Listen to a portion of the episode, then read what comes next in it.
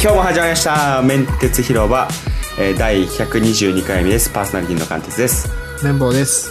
よよろしくお願いしますろしくお願いします。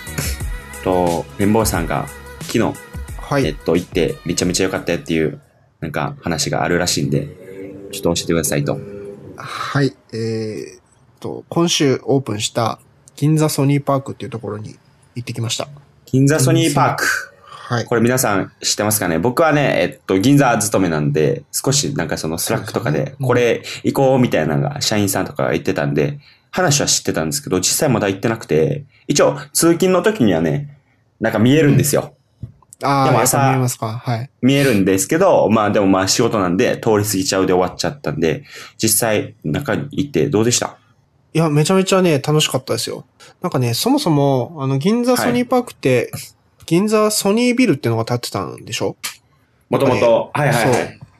まあ、ちょっと田舎者なんで、それすら知らなかったんですけど、で、銀座ソニービルっていうのがあって、それを取り壊、古くなったかなんかで取り壊して、はい。で、なんか、ソニーが新しいことやろうって言って作ったのが銀はい座ソニーパークなんですよね。うーん。銀座ソニーパークって、だから周りが、銀座ってビルばっかじゃん。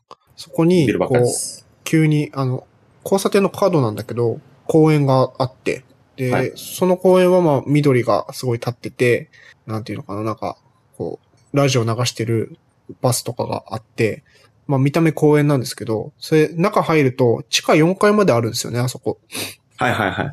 で、地下4階の中になんか、いる、なんかデザイナーがプロデュースしたコンビニとか、なんかローラースケート場とか、あとクラフトビールが飲める、なんかご飯食べるところとか、あといろんなアンテナショップみたいのがちょこちょこある感じのところで、で、すごい人だったんだけど、なんかね、いい感じでしたね、雰囲気が。コンセプトが、あの、公園なんですよ。公園、パークって言ってるから、そう。で、商業施設にはしないっていうのがあるらしくて、あくまはでい公園のスタンスなんですよね。でそもそもそのソニーが新しいことやろうって言って、なんか他と違うことやろうって考えたときに、まあ普は通いビル取り壊して新しくするから、まあビルあそこに立つ前提なんですよ、新しく。あ、そうなんですね。立つ、立つ前提なんだけど、その立つまでに新しいことやるって考えたときに、普通ビル取り壊したら新しいビル建てて、なんか商業施設みたいなの作るじゃないですか。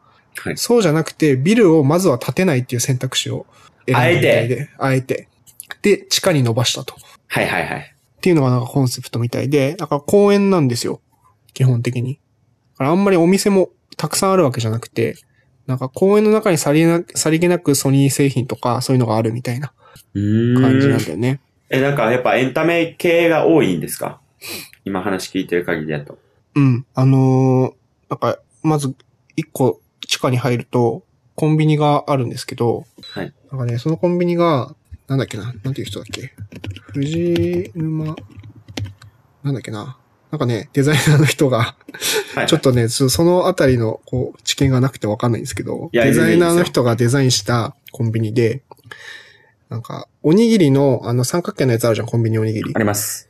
が置いてあるように見えて、実は中身タオルとか、なんかそういう系のアートへのーお店で、実際に物は買えるんですけど、はいはいはいはい。なんかそういうのがあって、そこはね、もうめっちゃ並んでて、整理券出すレベル。整理券で並んでて、コンビニなのに。中、中入れましたあ、ちょっと並ばなかったです。すごい人だったんで。ああ、もうやばいん入やんな。かった。うん。まあ、あの、記事とかいろいろ見るとね、あの、どんなもの売ってるか見てるんで、いいんですけど、そういうのがあったりとか、あともう一個下がると、ローラースケート場があって、DJ が音楽流してるところでローラースケートできるっていうは広い場。はい。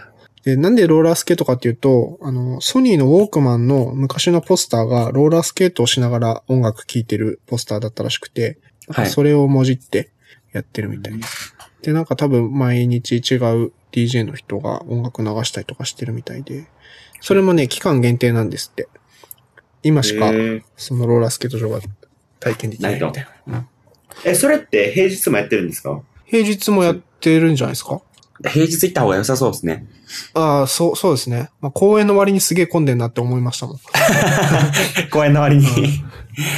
で、もう一個下がると、あのーなんかね、プレイステーションっぽい雰囲気のはいはスいはペーい。スがあって、だから隣があの駅の駐車場だったりするんですけどうん、駐車場にもう直結してて、なんか、あの、グランツーリスモのゲームを、あの、ちゃんとハンドルとアクセルブレーキついたコントローラーで遊べるところだったりとか、あと、エクスペリアタッチっていう、あの、机に、机がタッチディスプレイになるっていうプロジェクターがあるんですけど、そこはでいアンドロイドのゲームやったりとかできるスペースがあって、でもそんなになんかソニー主張してるっていうよりは、なんか公園のベンチで、ちょっとソニーの製品で遊べるぐらいの雰囲気になってて、はい。っていうのがあって、その下の階がご飯食べるところなんですよね。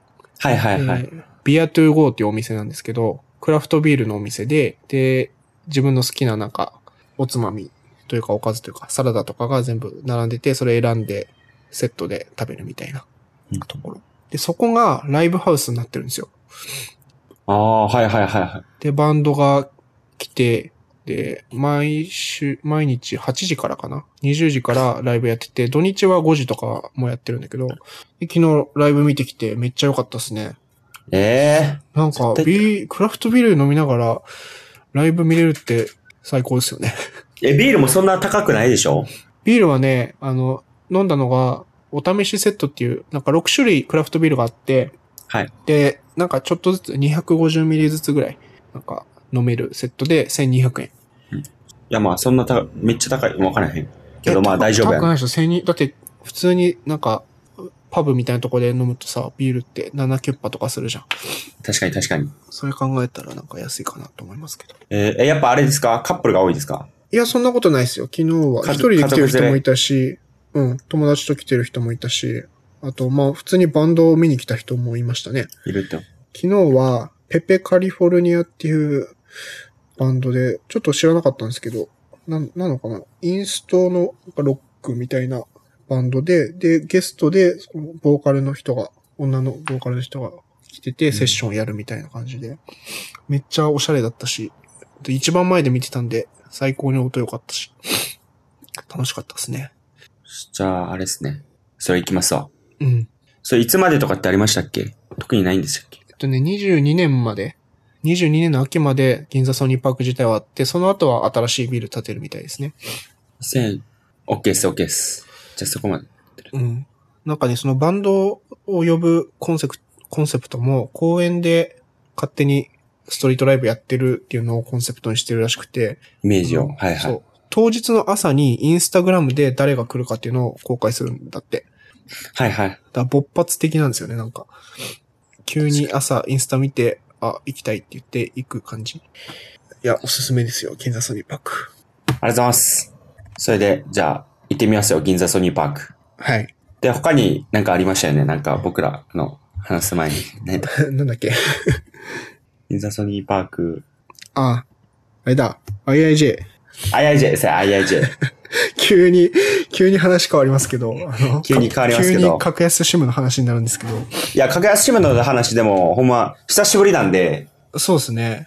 ちょっと全然あれなんですけどね、あんまやってなかったんで、ちょうどいいんじゃないでしょうか。僕、東京に来て通勤が1時間かかるんですよ、片道。ほんま遠いっすよね。そう。いや、なんかね、遠いんだけど、あんまり今んとこ苦痛に感じてなくて、なんかね、はい。こ、混まないんですよ、路線が。あ、それはいいですね。座れます途中から座れます。途中から座れるから、まあ40分ぐらいは多分座ってるんですけど、で、全じゃあいい然ですねもう動画見たりとか、記事読んだりとか、記事書いたりとかできるんで全然。いやそういう時間実は大切や。実はいはだから今までさ、もう起きて30分後ぐらいにもう出勤とか平気であったから、なんか朝の時間がすごい有意義に使えてて、今んとこ全然問題ないんですけど、はいあの、唯一今問題になってるのが、あの、ギガが足りないんですよ。わかるわかる。動画とか今、見てるから、今10ギガのやつかな ?12 ギガ。 10で足りないんでしょ10で足り、だって今10日はい何日 ?11?12 か。 ?11、12。 12だけど、もう残り6ギガなんで、このペースでいくと足りないですよね、どう考えても。僕、あれですからね。うん。僕3ですからね。 3ギガでしょ足りないよね。だから、なんかもう、スラックとか、うん GitHub とか、そう会社系のやっぱあれで見ちゃうんですよね。だからあーうん普段は Twitter とか、インスタとか Facebook ってもう、とか、まあ LINE で、まあそれはもうカウントなあ、いんそうで。だよね、そうだよね。うん。で、他の、だから Slack とかこのブラウザ開くときに、うん。これが使っちゃうっていうね。YouTube は僕外で見ないから、うんあれなんですけど、これでまあまあ厳しいっていうね。そうそう。厳しくて、で、ちょっとね、キャリア、三大キャリアに乗り換えることも考えたんですよね、一瞬。特はいはいはに、au が今、ネットフリックス込みのプランみたいのがあって、それがすごい安いんですよ。5500円で25ギガついて、ネットフリックスとビデオパスが込みなんですよ。マジですか安いよね。安いっす。っていうプランがあって、それいいなと思ったんだけど、なんかちょっと乗り換えるのもだるいなと思ったりして、で、IIJ のペはいはいージを昨日改めて見てみたら、なんかね、プランが結構変わってて、なんか、まず今キャンペーンで10月3日まで、あの、ファミリープランっていう今俺が契約してるプランが、もともと10ギガだか12ギガだったのが、24ギガ使えるんだって。え3250円で、音声プランで25え音声ギプガ。ラン、やばいでしょやばいっす、それは。えぐいよね。で他のプランも全部売買らしくて、はい はいはい。新規の人羨ましいなと思ってたり。でなんか多分俺が契約した時はまだなかったんだけど、その au の、au 系列の SIM も売ってて、で、ファミリーシェアプランって SIM10 枚まで増やせるんですね。はいはいはい。で、その SIM が au 版でもドコモ版でもどっちでもいいんだって今。俺の時なかったと思うんだけど、だから、え、今、うんその時はもともと何やったんですかどこまでやったんですかそう、ドコモで契約して、で、ドコモの SIM3、三枚までは、あの、追加料金かからないんで、3枚 SIM 取り寄せて、使ってて、あの iPad と iPhone に SIM さして、1枚はなんか予備みたいな感じで持ち歩くみたいなことをやってるんだけど、全部今ドコモなんですね。で、はいはいそれがなんか au の SIM にしても、その同じ10ギガのところからシェアできるみたいで、それって IIJ だけなんだって。うーん。はいはだから、なんていうのかな、まあ、iPad と iPhone で、ドコモと au で分けて、なんか、ドコモ遅い時に au の方でなんか見たりとか、そういう使い方がい。できるわけですよね。えー、それはすごいですね、確かに。いいなと思って、昨日早速、その3枚目の SIM 使ってないやつがあったんで、それを au に交換する手続きをして、押し込んでみました。まだ来てないですけど。へえ。なんか、LINE SIM も、なんか、最近、あの、LINE モバイルか、LINE モバイル、なんかソフトバンクのあ、出ました資ね。本が入れて、うんで、ソフトバンク回回線も、にもできるんですよ。まあ、どっちかなんですけどね、ドコモかソフトバンクかみたいな。うん。うん。これってだ何なんですかこれどっちがいいんですか正直。僕よう分かってないんですけど。いや、電波が良さそう。自分の住んでる移動範囲で電波が良さそうな方を選べばいいんじゃないですかね。ドコモとソフトバンクで。だかどっちなら、んですか。まあ、ドコモかソフトバンク選ぶのと一緒ですよね。どっちがいいんだろうね。でも、ソフトバンク系の方が今、MVNO は人少ないから、今はソフトバンクの方が早かったりするかもしれないですよね。ちょっと全然わかんないですすけど。ソフトバンクにしようかな。無料で帰れるんで。あ、無料なんだ。今やったら、あ、そうなんだ、今やったら、7月、8月やったら、無料で乗り換えれるっていう。あ IIJ はね、SIM 発行手数料2500円だからかかりますよ。でしょいいですね。そう、だからね、ほんまギガ数うんわかるわ。わかります。外におる時間長いほどね、うん。いるんですよね。そう。で、前からさ、俺、アンドロイドスマホが一台欲しいって言ってたじゃん。それずっと言ってますよね。もうちょっと勉強のためにもね。で、あ、これからね、はいはいはい。ちょっと今やりたいのが、まあ、ちょ、俺はドリキンさん方式って呼んでるんだけど、スマホ2台を両手で使うっていうことをやりたくて。本田圭佑のなんか、違うバージョンですね。時計じゃなくて。 そうそうそう。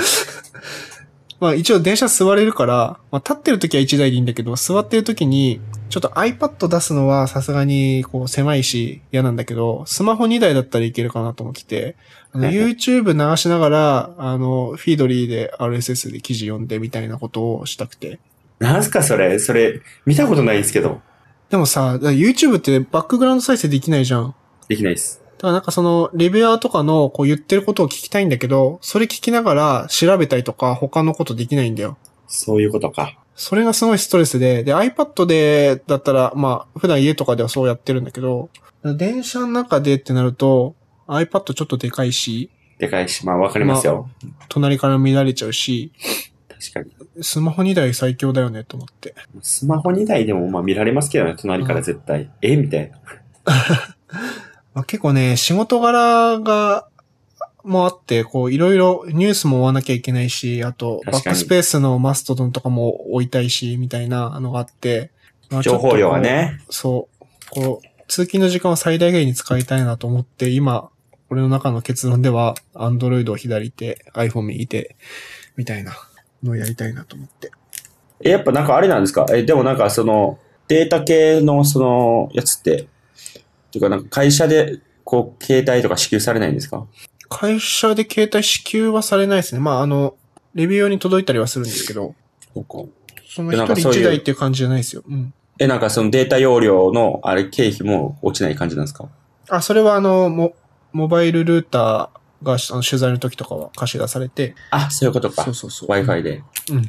了解です、了解です。まあ、じゃないときついですよね、確かに。そんな自分の全部やってしまうと。あ、きついですよ、きついですよ。だから、まあ、それで言うともう左手 au の SIM で右手ドコモの SIM で、まあ、どっちかをするときは片、もう片方で見るとかできるんうんうで。で、Android P がリリースされたじゃないですか。 Android P、何でしたっけえっと、Pi。はい。 O がオレオで、P がパイになったんですけはど、アンドロイド、ああの、OS ですよ。OS のアップデート。あー、はいはい。あー、Android、あ、ない。あ、OK です、OK で iOS、す。わかりました。はい。 iOS11 とか12、はい。で、ちょっとそれも触ってみたくて。でね、アンドロイドって iOS と違ってあんまり OS のアップデート端末によってはできなかったりするんですよね。で、Android P が入る、日本で買える端末が、なんか今唯一1台らしくて、それがなんかエッセンシャルフォンっていう携帯なんですよ。はい。で、アンドロイドにいた人が、なんか辞めて、独立して作ったスマホなんですけど、なんかそれが唯一今日本で変えてちゃんと技的も通ってるっていう。まあ、あの、ピクセル2とかピクセルが日本で発売されなかったのが悪いんですけど、今まあ実質、そうですよね。エッセエッセンシャルフォン1台だけらしくて。でね、それが結構スペックそんなに悪くないんだけど、すごい安くて、今、amazon.com、あの、アメリカの方で買うと、370ドルとか、4万ちょいぐらいで。 4万、5万、4万か。はい。そうそう。いいなと思ってて。買う可能性はあると。買う可能性はあるかもしれない。ちょっとでも9月のアップルの発表を。 絶対無理じゃないですか。絶対買わないでしょ。そうなんだ よね。ね、I- えなんか手が iPad 出ないんだ I- よな。 I- iPad Pro も出るでしょ、多分。うん iPad Pro 出ますね。で、iPhone 出るでしょ。はい。買いかけるじゃないですか。もう無理でしょ。アップローチも出るかもしれないしね。 あ、そうか、そうか。じゃあもう買わないですね、これは。買わないですね、こ れは。いや、でもまあまあ、思いはね、伝わってるんで、みんなには。うん綿棒さんが、やる気はあるんですよね。やる気あるんやけど、そうそまあね、被っちゃうとね、欲しいもんっていうか、その時に買うもんがね、被っちゃうと優先順位やっぱついちゃうから、仕方ないですよね。う。まああと、街歩きもね、アンドロイドをもう一台どこに入れるんだっていうのもあるし。確かに。手が出ないです。えー、でも、まあ、あんま期待せず。期待せずね、まあ、ゆっくりと。はい。いや、でもやっぱ、まあ、シムはね、ほんま、格安シム、まあ、ここは奥深いから、そうですね。競合も多いし。まあ、やっぱお昼休みはどうしてもちょっと遅いですけどね。他の時間は大丈夫です。うんうん、確かに。まあ、基本ね、でもね、僕はエンジニアやから、うん。基本もう外行かないんで、そうですね。うん。だからまあ、会社の Wi-Fi なんですけど、通勤もそんなに時間かかんないしね。考えない。でもまあ、つやっぱね、通勤の間のこの、ちょっとした、はいまあ、スラックとかの確認とかすると、どんどんと食われていってみたいな、あるんで、もうちょっと3ギガ、5ギガにします。可愛いでしょこん。なに。おう5ギガって可愛いでしょ。 かわいいっすね。いや、もう25ギガとかいいんじゃないですか。やばいっすね。モンスターっすね、モンスター。うんギガモンスター。ギガモンスタ絶対それ使うから。まあまあまあ、っていうことで、っー。はい。ていう感じですかね。あとなんか、話したいこととか、ありますかね。まだ東京に来てできてないことが一つあって、えあ何ですかの、お笑いのライブに行けてないんですよね。あほんまや。ほんまや、ちょっと予定立てましょうよ。